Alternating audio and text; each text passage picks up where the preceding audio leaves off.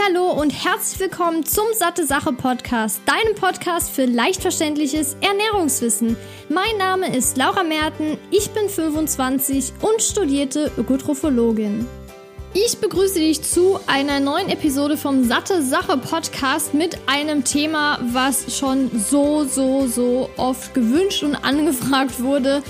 Und zwar, wie du dem Titel ja schon entnehmen konntest, geht es um das Thema Schilddrüse und ob man das Ganze mit Jod behandeln kann. Vorab was ganz, ganz Wichtiges. Das hier ist ein absoluter medizinischer Disclaimer. Ich gebe hier keine Anweisungen oder irgendwelche Ratschläge, Behandlungstipps und so weiter.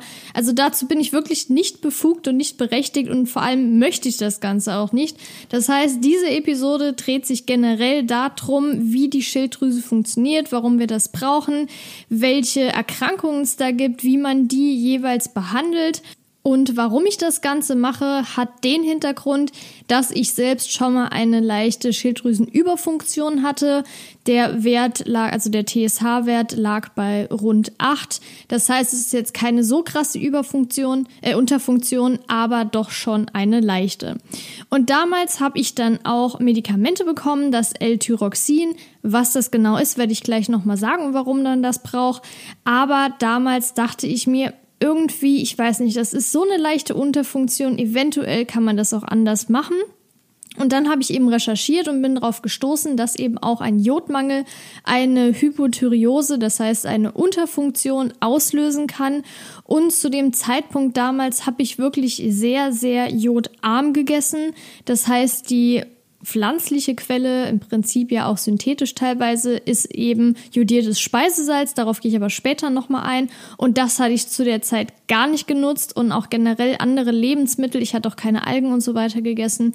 Das heißt, in dem Aspekt her hatte ich wahrscheinlich einen Jodmangel. Es wurde nie bestimmt, aber ich habe mir überlegt, ich rede jetzt mit meinem Arzt, der war da auch offen und hat gemeint, okay, wir versuchen das Ganze noch. Es ist natürlich wichtig, zwischendurch immer die Werte zu kontrollieren, auch zu gucken, ob das dann alles so funktioniert. Damals lag die Dosis von dem L-Tyroxin bei 100 Milligramm am Tag. Und dann haben wir das Ganze erstmal runterdosiert auf 50 Milligramm. Und dann irgendwann nach, ich glaube, vier, fünf Monaten habe ich dann komplett aufgehört und eben parallel angefangen, Jod zu supplementieren. Jetzt ist, wie gesagt, ich möchte an der Stelle nochmal erwähnen, das ist hier kein Therapievorschlag. Sprich unbedingt mit deinem Arzt, wenn du sowas vorhast. Lass die Werte kontrollieren, weil die Schilddrüse ist echt enorm wichtig. Wir brauchen die, um zu leben. Wenn wir die nicht haben, ist ganz schön viel durcheinander. Und deshalb ist das super, super wichtig, dass die im Gleichgewicht ist. Und deshalb lass das kontrollieren. Und abgesehen davon kommt es ja auch noch drauf an, welche Erkrankung man hat, ob man jetzt wie ich nur eine leichte Schilddrüsenunterfunktion hat oder vielleicht sogar andere. Das heißt, wenn man eine Überfunktion hat, macht das Ganze eher wenig Sinn. Oder wenn man zum Beispiel Hashimoto hat, das bedeutet eben eine Schilddrüsenentzündung, ist das eben auch nochmal eine andere Sache. Dann würde ich sagen, fangen wir doch generell mal ein bisschen an mit der Regulation der Schilddrüsenproduktion. Ich möchte das jetzt natürlich nicht auf detailliertes da biochemisch und physiologischer Ebene machen mit allen Enzymen und so weiter, was daran beteiligt ist. Das heißt, ich beschränke mich hier wirklich nur auf die Grundbausteine, die wichtig sind. Wenn jetzt jemand zuhört, der sich hier auskennt, ich meine, ich kenne mich auch intensiver natürlich damit aus, aber das Ganze heißt ja leicht verständliches Ernährungswissen Ernährungswissen. Das heißt, für alle, die sich da näher auskennen, ist das hier natürlich trotzdem nochmal gut als Übersicht. Aber ich möchte jetzt bitte nicht irgendeinen äh, Kommentar haben oder so, wo es heißt, hier geht es mir nicht zu tief in die Physiologie ein. Das ist natürlich nicht der Anspruch dieses Podcastes und ich denke, da stimmen mir viele wahrscheinlich zu und du vielleicht auch, dass das auch gar keinen Sinn macht für die Mehrheit, vor allem die Leute, die ich damit erreichen möchte. Das heißt, wir fangen auf jeden Fall schon mal hier an mit einer einfachen Erklärung der Regulation von den Schilddrüsenhormonen.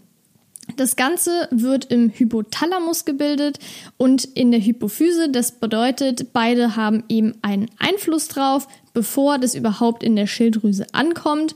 Sprich, der Hypothalamus im Gehirn hat eben die Aufgabe, das Thyroid-Releasing-Hormon zu bilden, auszuschütten und das Ganze wird dann eben in die Hypophyse über tragen, sprich die Hypophyse ist dann dafür zuständig, dass dieses Thyroid stimulierende Hormon TSH, was dann auch letztendlich im Blut bestimmt wird, ausschüttet und das wiederum führt dazu, dass die Schilddrüse die Hormone T4 und T3, das heißt T4 ist Thyroxin und T3 ist Trionin. So, das heißt, die Schilddrüse schüttet diese Hormone aus und das Gute bei einer funktionierenden Schilddrüse ist eben eine sogenannte negative Rückkopplung. Das bedeutet also, dass T3 und T4 auch eine Auswirkung haben auf die anderen Hormone. Das heißt im Prinzip, dass diese Endhormone die übergeordneten Stimulatoren hemmen können. Das ist natürlich wichtig, dass das Ganze im Gleichgewicht bleibt. Ich möchte das Ganze jetzt nochmal wiederholen, weil das war vielleicht jetzt etwas zu schnell. Das heißt, im Prinzip ist der Hypothalamus dafür zuständig, dass eben ein Releasing-Hormon ausgeschüttet wird, sodass dann die Hypophyse dafür sorgt, dass das TSH, also das stimulierende Hormon, ausgeschüttet wird. Und das wiederum ist dafür zuständig, dass die Schilddrüse weiß, aha, ich habe jetzt hier T3 und T4 zu bilden und das ist dann im Prinzip das Endhormon. Und die negative Rückkopplung bedeutet einfach, dass es dafür zuständig ist, jetzt nicht zu viele Hormone zu produzieren und auch nicht zu wenige. Das heißt im Prinzip die Regulierung und dass das Ganze im Gleichgewicht erhalten bleibt. Jetzt gibt es zwei verschiedene Probleme, grob gesprochen. Das heißt, es gibt einmal eine Überproduktion von Schilddrüsenhormonen und eine Unterproduktion von Schilddrüsenhormonen. Das bedeutet einfach, es gibt eine Hyperthyreose, also eine Überfunktion der Schilddrüse und eine Hypothyreose, das heißt eine Unterfunktion der Schilddrüse. Und im Prinzip bedeutet das, dass bei einer Schilddrüsenunterfunktion die Hormone T3 und T4 eben nicht mehr richtig produziert werden, das heißt ausreichend. Und das wiederum führt eben dazu, dass diese negative Rückkopplung, die das Ganze ja reguliert, nicht mehr richtig fu funktioniert. Sprich, das TSH, was ja dann wie gesagt auch häufig im Blut bestimmt wird, ist eben zu viel da. Weil es wird ja trotzdem ausgeschüttet und heißt aber, uns weiß eben nicht, nee, Moment, das ist jetzt absolut zu viel. Das bedeutet also, dass bei einer Unterfunktion die T3 und T4-Werte niedriger sind als normal und dadurch aber der TSH-Wert höher liegt. Bei der Hyperthyreose, das heißt der Überfunktion, ist das Problem, dass das TSH nicht ausreichend produziert ist, weshalb auch einfach der Wert dann erniedrigt ist. Und es gibt auch eine sogenannte T3-Hyperthyreose. Da ist es eben so, dass das Hormon T4 normal ist und das T3 allerdings zu hoch. Und das ist nämlich auch der Grund, warum oft beide Werte bestimmt werden, weil wenn man jetzt zum Beispiel nur das TSH hat, weiß man, wenn das erniedrigt ist, es deutet auf jeden Fall auf eine Überfunktion hin, aber man weiß nicht genau, worum es sich jetzt ja einfach genau handelt. So, aber letztendlich reicht in den häufigsten Fällen es einfach aus, den TSH und den T4-Wert zu bestimmen. Und jetzt vielleicht noch kurz dazu was. Es ist im Prinzip so und deshalb wird das TSH auch in den meisten Fällen bestimmt, weil das eben der sensibelste Parameter ist, der darauf hindeutet, ob überhaupt eine Dysfunktion da ist. Das heißt, ob irgendwas nicht richtig funktioniert. Ich hoffe, das habe ich jetzt relativ gut erklärt. Jetzt kommen wir doch einfach mal dazu, was die Symptome sind, weil daran erkennt man in der Regel auch schon viel. Und im Prinzip kann es ja auch sein, dass sich so eine Schilddrüsendysfunktion erst im Laufe des Lebens entwickelt. Gerade bei einer Unterfunktion, das ist oft so, dass es erst mit dem Alter sich entwickelt. Bei einer Überfunktion sind die Symptome im Prinzip das komplette Gegenteil, beziehungsweise kann es ja auch andersrum sagen, zur Unterfunktion. Bei der Hyperthyreose ist im Prinzip so, dass die Leute sich fühlen, als wären die ständig auf 180 oder einfach ständig im Dauerlauf. Die sind total hibbelig und schwitzen auch eher, haben einen erhöhten Herzschlag, einen erhöhten Blutdruck und sind total nervös, haben auch Probleme beim Schlafen. Und das ist eben so, weil die Schilddrüse auch den Energieverbrauch reguliert dass eben bei einer Überfunktion das Appetitgefühl gesteigert ist, Allerdings eben es trotzdem zum Gewichtsverlust kommt, weil eben der Energieverbrauch ansteigt, allein auch dadurch, dass die meist hyperaktiv sind, sich viel bewegen müssen, mehr schwitzen und so weiter. Das ist eben das, das Problem bei einer Überfunktion und bei der Unterfunktion im Prinzip genau das Gegenteil, was ja auch damals bei mir deutlich war. Super müde, trockene Haut und alles ist so ein bisschen langsam und trotzdem geringeren Appetit, weil man ja jetzt im Vergleich zur Überfunktion eher nicht so hyperaktiv ist, eher hypoaktiv, kann es natürlich auch schnell zur Gewichtszunahme führen. Und das ist eben in den häufigsten Fällen so. Bei mir war das damals nicht. Ich bin eigentlich schon mein ganzes Leben lang relativ schlank. Ich habe jetzt auch in meiner Familie im direkten Umfeld niemanden, der übergewichtig ist. Das heißt, in dem Falle habe ich da auf jeden Fall Glück. Aber das war eben auch der Grund, warum ich das nicht direkt so identifizieren konnte. Ich muss sagen, ich nehme auch noch andere Medikamente, die eben auch zur Müdigkeit führen können. Und deshalb ist mir das nicht so doll aufgefallen. Aber nichtsdestotrotz wird das TSH auch oft in einem großen Blutbild bestimmt, vor allem wenn man Hinweise darauf hat. Beziehungsweise wenn auch beispielsweise Medikamente eingenommen werden, die eben die Schilddrüsenfunktion auch beeinträchtigen beziehungsweise generell beeinflussen können, da wird das Ganze mitbestimmt. Das heißt, da wurde das im Prinzip damals festgestellt, dass ich eine leichte Unterfunktion hatte. Sprich, der TSH-Wert war zu hoch, wie ich eben gesagt habe, rund bei 8.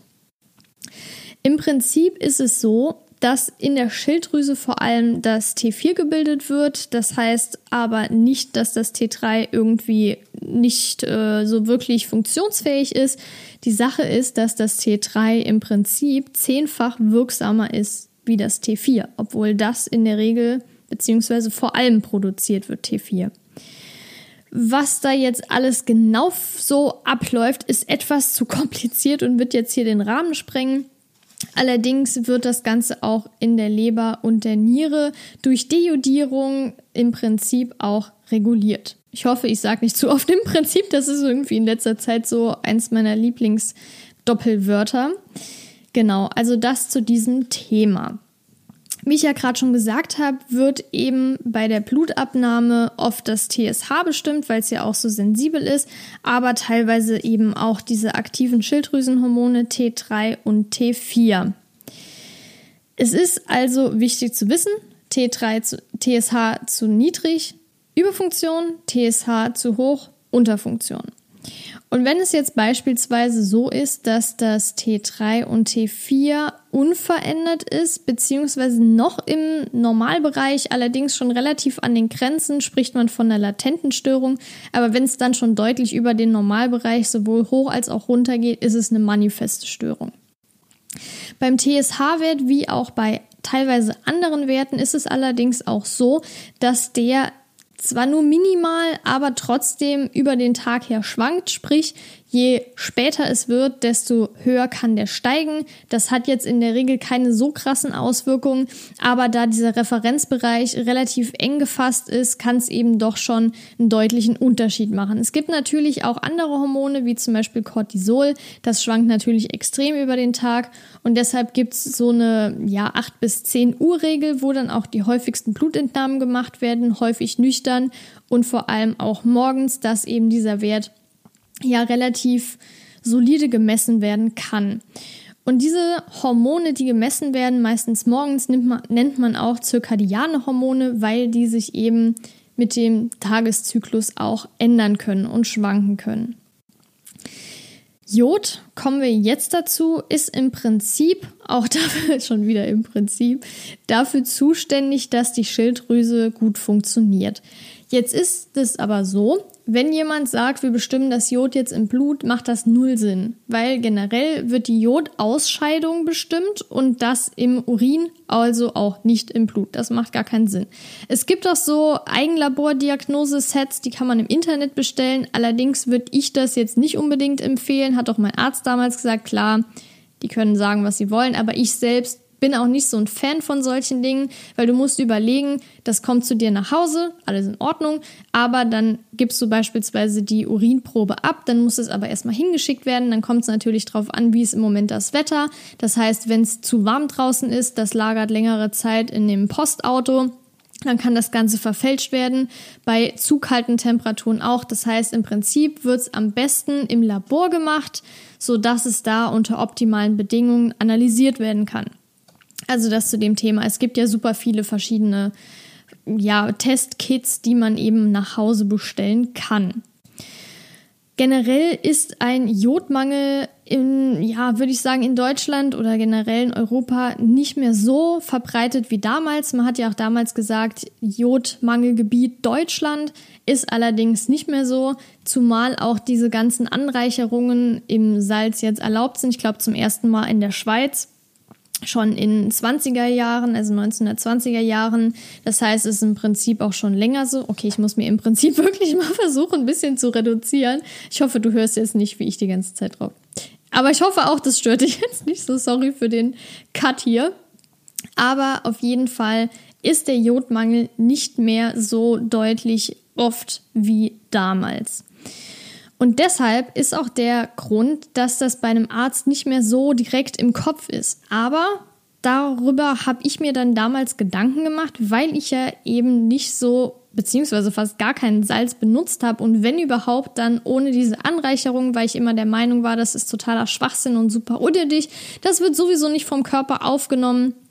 Aber wird es und ist auch wichtig, gerade wenn man eben keine tierischen Produkte isst, weil diese Haupt ja, Quellen von Jod eben in tierischen Produkten ist, das heißt überwiegend in Meeresfrüchten, da ist der größte Anteil drin, gerade sowas wie Muscheln, Austern, aber auch Garnelen und so weiter, da reicht es teilweise schon, wenn man 100 Gramm davon isst, um seinen Jodbedarf zu decken. Oder auch generell in Milchprodukten und Eiern, da ist auch ein gewisser Jodanteil drin. Es gibt natürlich auch Algen, das hatte ich auch damals gemacht. Darauf komme ich aber gleich nochmal zu sprechen. Aber in jedem Fall ist eben Jod mit Abstand die häufigste Ursache, wenn auch nicht mehr so vorkommend mittlerweile. Es gibt natürlich auch andere Dinge, deshalb, das hatte ich ja eben noch kurz angesprochen. Es gibt auch bestimmte Medikamente.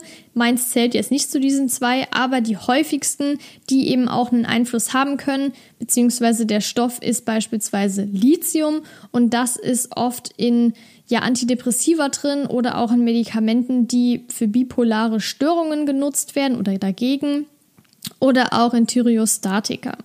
Das heißt, in diesen Medikamenten die können dazu führen, dass eben ein Jodmangel auftritt. Das heißt im Prinzip auch eine Schilddrüsenunterfunktion begünstigen. Die Sache ist folgende. Wenn man einen extremen Jodmangel hat oder eine extreme Unterfunktion, kann es zu einem sogenannten Struma kommen.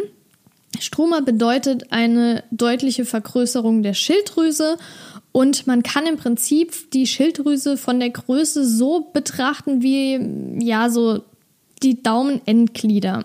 Wir haben ja zwei Seiten von der Schilddrüse, das heißt, wenn du beide Endglieder mal so nebeneinander hältst, das heißt die, die Nägel, dann kannst du dir ungefähr vorstellen, wie groß deine Schilddrüse ist und im Normalfall so 18 bis 24 Millimeter. Also schon ziemlich, ziemlich klein, aber das Krasse ist einfach, dass die unendlich wachsen kann. Und wir haben zum Beispiel in der Uni auch mal Bilder gesehen, kannst du auch gerne mal im Internet unter Struma einfach gucken. Das ist wirklich heftig, welche Bälle diese Menschen oft an ihrem Hals haben. Also das ist wirklich abnormal und richtig krass. Das kann man sich gar nicht vorstellen, dass so ein was Winziges so groß werden kann. Und da ist es nämlich so, dass der Wachstumsreiz der wichtigste im Prinzip das TSH ist. Das heißt, das TSA ist erhöht, T3 und T4 erniedrigt. Sprich, Unterfunktion, wie ich ja eben schon gesagt habe. Und das wiederum bedeutet, warum das eben erniedrigt ist, hat den Grund, weil zu wenig Jod da ist, um das Ganze zu bilden. Und wie auch bei einer Unterfunktion logischerweise geht ein Jodmangel auch zum Beispiel mit Müdigkeit einher, aber kann auch bei Kindern sowas wie Wachstumsstörungen hervorrufen, was natürlich in diesem Alter wirklich sehr, sehr katastrophal enden kann. Ja, es gibt verschiedene Diagnostikverfahren, natürlich auch sowas wie Labor, wie ich ja eben schon gesagt habe, aber es gibt auch beispielsweise Ultraschall, auch Sonographie genannt. Das ist eigentlich die einfachste Möglichkeit, sich anzuschauen, ist die Schilddrüse beispielsweise auch gewachsen, weil das Gute ist nämlich auch bei einem Ultraschall, dass sollte möglichst, ja, also beziehungsweise sagen wir es mal so, die Schilddrüse ist ja eigentlich relativ vorne am Hals, beziehungsweise ja eigentlich im Hals, aber wenn man jetzt beispielsweise bestimmte Organe sich anschauen möchte, zum Beispiel die Lunge, ist das bei einem Ultraschall gar nicht möglich, weil eben sowohl Luft in den Lungenflügeln ist, als auch noch der Rippenbogen, beziehungsweise ja eigentlich der Brustkorb auch noch dazwischen ist, sprich Knochen. Und das ist das Problem, warum man Ultraschall nicht anwenden kann, weil eben Knochen und Luft das Ganze nicht möglich machen. Aber bei einer Schilddrüse ist das gar kein Problem und genauso auch beispielsweise beim Bauchultraschall, weil das ja auch direkt unter der Bauchdecke ist und da keine Knochen vorhanden sind. Das heißt, Ultraschallsonographie ist auf jeden Fall eine super Möglichkeit und das bedeutet also, dass man das untersuchen kann. Und gerade kann es natürlich auch sein, dass so eine Vergrößerung der Schilddrüse auch mit einem Schilddrüsenknoten einhergeht und das kann dann auch gefährlich sein, weil dadurch auch gerne mal Tumore entstehen können. Es gibt noch eine andere Methode, die ist allerdings ein bisschen zu kompliziert, um die jetzt zu erklären. Die heißt Szintigraphie. Da wird eben ein Gammastrahler gegeben, aber wie gesagt, das möchte ich jetzt hier nicht weiter vertiefen. Auf jeden Fall wird da mit einer Wärmebildkamera eben geschaut, wie das Ganze aussieht. Natürlich gibt es auch bestimmte Ansätze der Therapie. Der häufigste ist eben L-Tyroxin zu geben. Das heißt im Prinzip das Medikament, was die Schilddrüsen Hormone ja ersetzt, teilweise, also T3 und T4. Und das sorgt eben dafür, dass das Ganze wieder reguliert wird. Ich habe jetzt mal hier auch aus der Uni eine Studie, da wurde sich angeschaut, natürlich nochmal Placebo, das ist immer sehr, sehr wichtig. Und die Parameter, die untersucht wurden, beziehungsweise die Gabe war einmal Jod, also allein Jod, dann war noch einmal mit diesem Thyroxin und dann nochmal eine Kombination von Thyroxin und Jod. Und was gemessen wurde, war der TSH-Wert und auch die, der prozentuale Unterschied und dazu noch die Jodausscheidung, einmal auch prozentual und einmal eben Mikrogramm pro Liter. Ich habe das jetzt mal hier so ein bisschen zusammengefasst. Die Studie findest du auch in den Show Notes unten in der Beschreibung. Da kannst du dir das nochmal genau angucken. Da sind nämlich auch die Abbildungen, die ich jetzt zwar hier habe, aber ich versuche es jetzt einfach mal zusammenzufassen und dann kannst du dir das nochmal anschauen. Die Veränderungen wurden innerhalb von einem Jahr gemessen. Das ist eben wichtig, dass das Langzeit ist, weil der Körper eben doch einen relativ großen Speicher noch hat. Sprich, deshalb misst man beispielsweise auch den TSH-Wert erst wieder nach so zwei, drei Monaten, weil erst dann wirklich langfristige Veränderungen auftreten können. Und genauso war das auch mit dem Jod. Das dauert auch ein bisschen, bis man da wirklich die Sachen sieht. Und bei dem TSH-Wert, bei der Thyroxingabe, was ja so die häufigste Therapieform ist, gab es einen sehr starken Abfall von dem TSH-Wert in den ersten drei Monaten. Und danach ging es dann noch mal ein bisschen höher aber letztendlich war es im Gesamten doch schon ein deutlicher Abfall und da waren es 13 Prozent. Am effektivsten war jetzt aber das Thyroxin mit dem Jod zusammen. Das war auch so, dass es erstmal einen starken Abfall gab, aber prozentual gesehen war das dann auf Dauer höher mit 24 Prozent. Dann wurde das Ganze noch nur alleine mit Jod untersucht und da waren anfangs eher keine Veränderungen zu sehen, erst ab so einem halben Jahr, weil eben gerade sowas einen hohen Speicher hat und etwas länger dauert, bis sich das Ganze geändert hat. Und letztendlich gab es aber trotzdem einen Abfall von 10 Prozent. Das heißt, es war auch effektiv in dieser Untersuchung, aber ob das jetzt auf jeden zutrifft, ist natürlich immer die Frage, gerade in den ganzen Studien Ernährungswissenschaften, das ist ja wirklich sau kompliziert, da was richtig Gutes zu finden. Und vor allem ist es da jetzt wenigstens gut, dass wirklich zwölf Monate gemessen wurden. Ich hatte auch noch andere Studien gesehen, die haben dann drei Monate gemessen, was absolut gar keinen Sinn macht.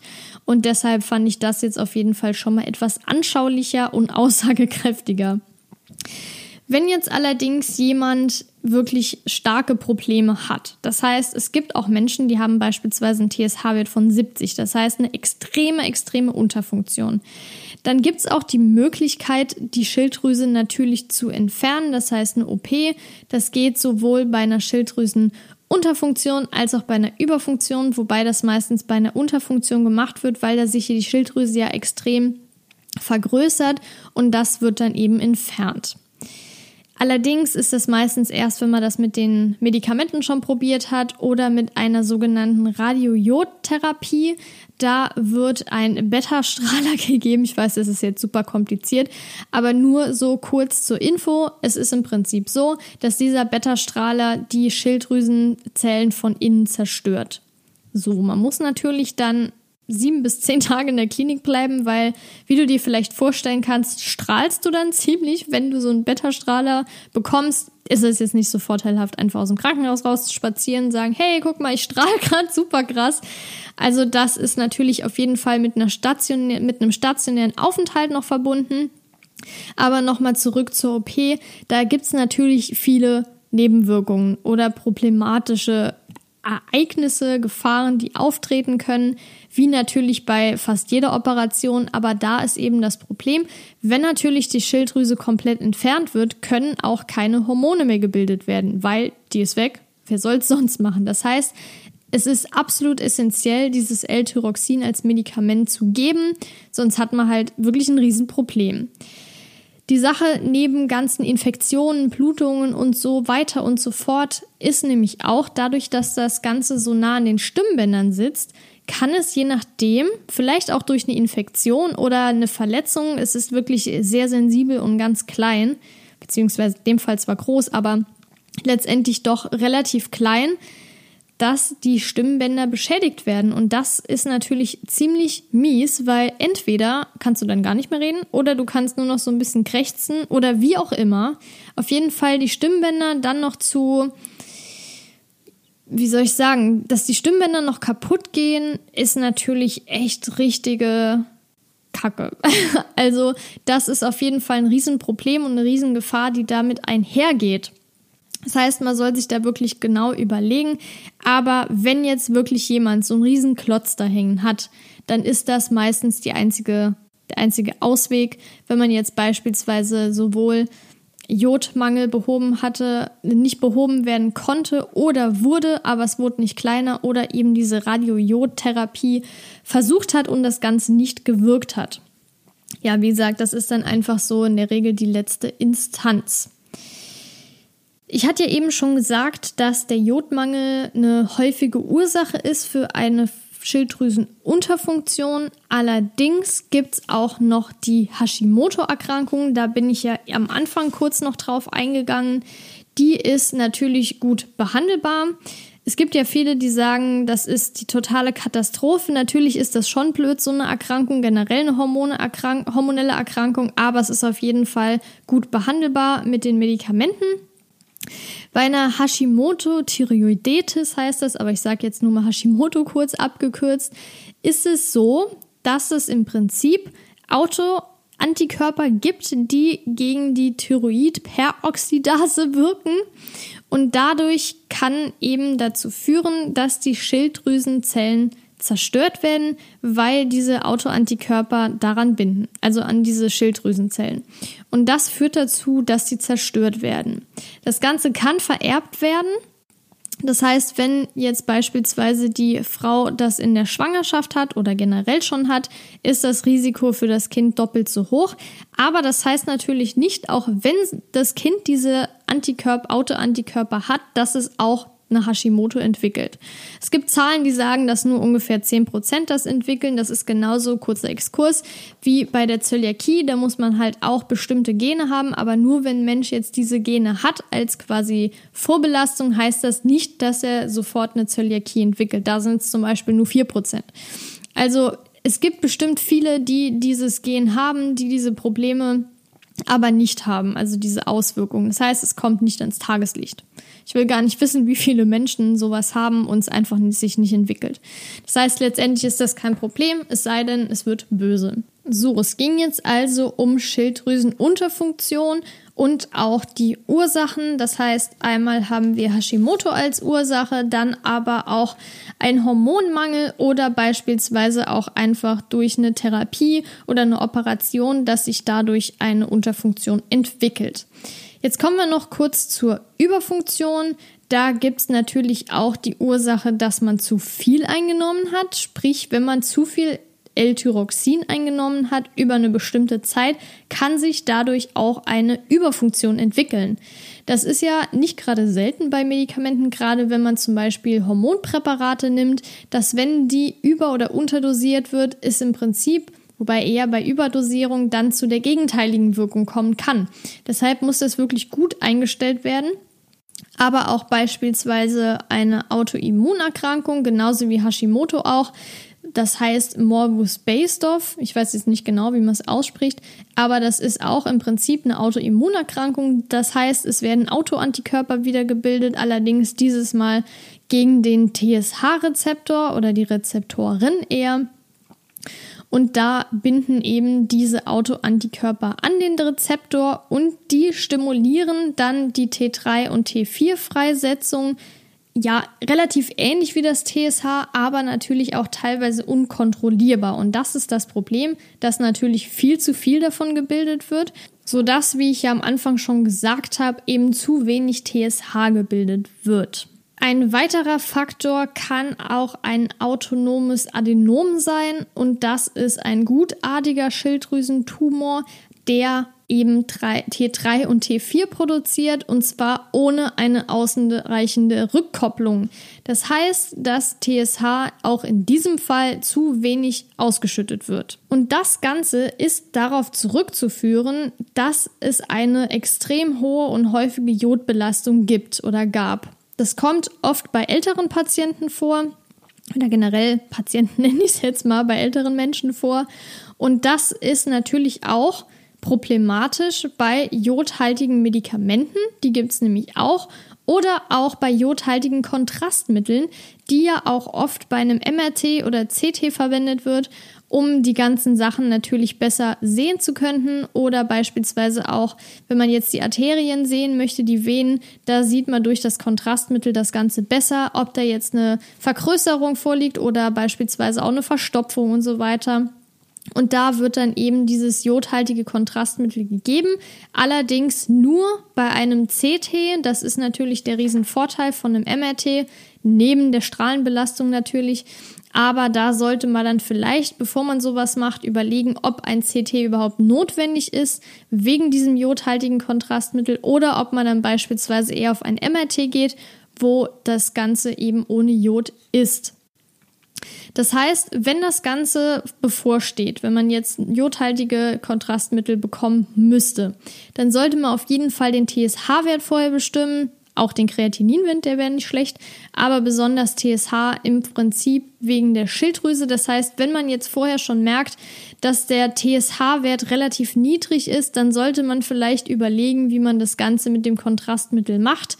Wie das genau funktioniert, kann ich dir jetzt nicht sagen, aber das ist jetzt auch eher nebensächlich.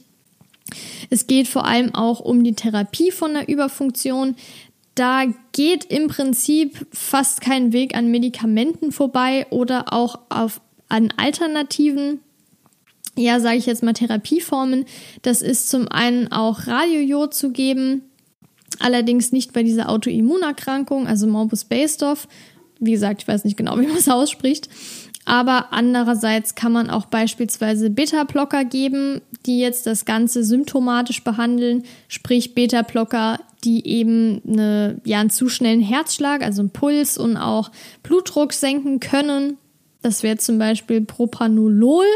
Ich weiß nicht, ob du das kennst, vielleicht von Großeltern oder so oder auch Eltern, wer weiß, es gibt ja mittlerweile viele. Oder auch beispielsweise von anderen Menschen, die beispielsweise eine Überfunktion haben und eben auch radioaktive Substanzen geben.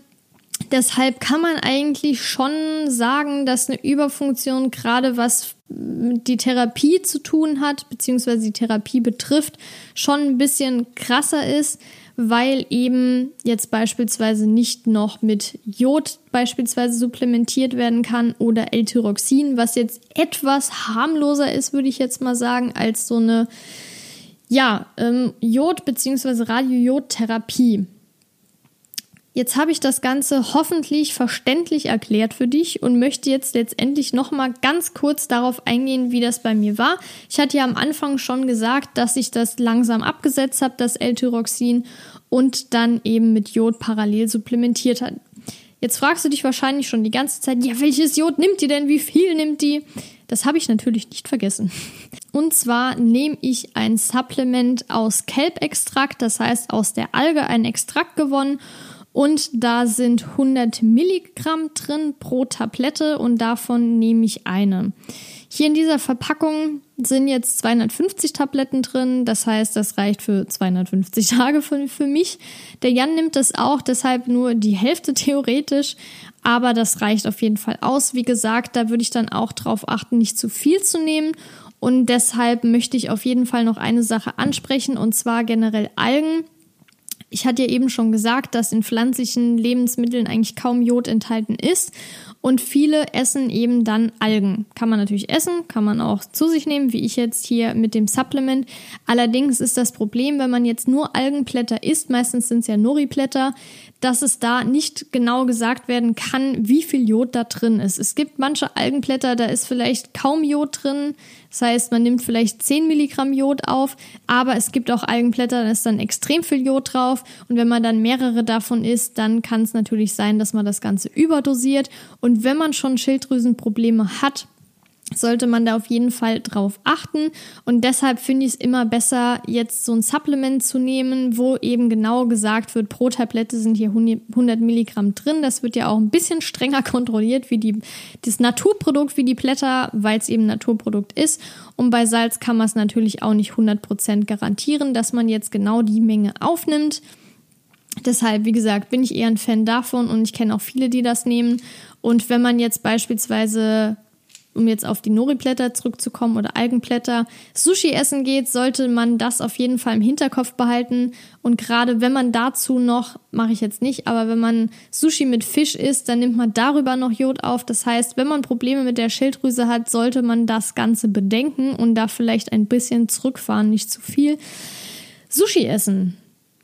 Genau, ich habe das wie gesagt parallel gemacht. Dann habe ich den Wert immer, ich glaube, im 3-4 Monatstakt kontrollieren lassen. Man hat auch schon gemerkt, dass der Wert runterging, trotz dass ich ja das L-Tyroxin nicht mehr genommen habe irgendwann und Jod supplementiert habe. Das Ganze ist jetzt schon vier Jahre her. Ich habe den jetzt halbjährlich immer kontrollieren lassen, den TSH-Wert, ab und zu auch noch, ich glaube, alle ein, zwei Jahre noch T3 und T4 mitbestimmen lassen und es ist wirklich tipptopp. Also mein Wert lag in den letzten Malen bei 2,5 oder so, was total im Normbereich ist und ich nehme wirklich jeden Tag diesen, diese Jodtabletten. Natürlich vergesse ich es auch manchmal, aber in der Summe ist es auf jeden Fall ausreichend für mich und ich kann nur von mir persönlich sprechen, dass es geholfen hat. Wenn dein Wert jetzt beispielsweise bei einer Unterfunktion auch nicht so extrem hoch ist, vielleicht auch so 5, 6 oder so, kannst du mal mit deinem Arzt sprechen. Vor allem, wenn du beispielsweise nur 25 Milligramm nimmst oder nehmen musst, das dann vielleicht einfach mal vorzuschlagen, ob was er davon hält, vielleicht auch mit einem Endokrinologen das Ganze einfach mal erklären und dann fragen, ob er das unterstützen würde, ob er dich dabei begleiten würde und das Ganze immer im Blick behält. Und dann kannst du es ja eventuell mal probieren. Aber ich möchte, wie gesagt, nochmal betonen, dass hier ist kein medizinischer Rat oder sowas. Das kann ich auch gar nicht und will ich auch gar nicht. Aber es ging jetzt darum, wie es bei mir lief. Und ich denke, du hast jetzt auf jeden Fall schon mal einen guten Überblick, wie die Schilddrüse funktioniert und was es da für Erkrankungen gibt, wie die Schilddrüsenhormone aus dem Gleichgewicht raten können und warum es so essentiell ist, dass das Ganze homöostatisch reguliert wird. Das heißt, dass es eben im Gleichgewicht ist und es da jetzt keine Über- oder Unterproduktion gibt. Das heißt, zusammenfassend kann man sagen, die Schilddrüse und die Hormone sind extrem wichtig für uns. Generell sind die Hormone super wichtig für den Körper und wenn da irgendwas im, nicht im Gleichgewicht ist, kann das auch schon teilweise gravierende Auswirkungen haben. Und deshalb ist es wichtig, das regelmäßig kontrollieren zu lassen. Und ja, das war's eigentlich schon mit dieser Episode. Wie gesagt, ich hoffe, es hat dir geholfen. Du weißt jetzt besser, was da los ist in deiner hoffentlich kleinen Schilddrüse. Und ich würde mich natürlich freuen, wenn du vielleicht auch irgendwelche Erfahrungen damit gemacht hast. Das kannst du gerne per Mail an hallo@sattesache.de schicken oder wie immer auch natürlich bei Instagram. Der Account heißt Satte Sache, alles kleingeschrieben am Stück. Und da kann ich ja vielleicht dann noch mal ein paar Sachen teilen, wenn jetzt mehrere Erfahrungsberichte kommen, dass vielleicht auch andere davon profitieren können.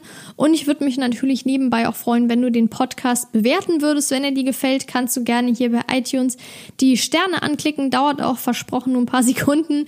Oder bei YouTube kannst du ja auch einen Daumen hoch geben, wenn es dir gefallen hat.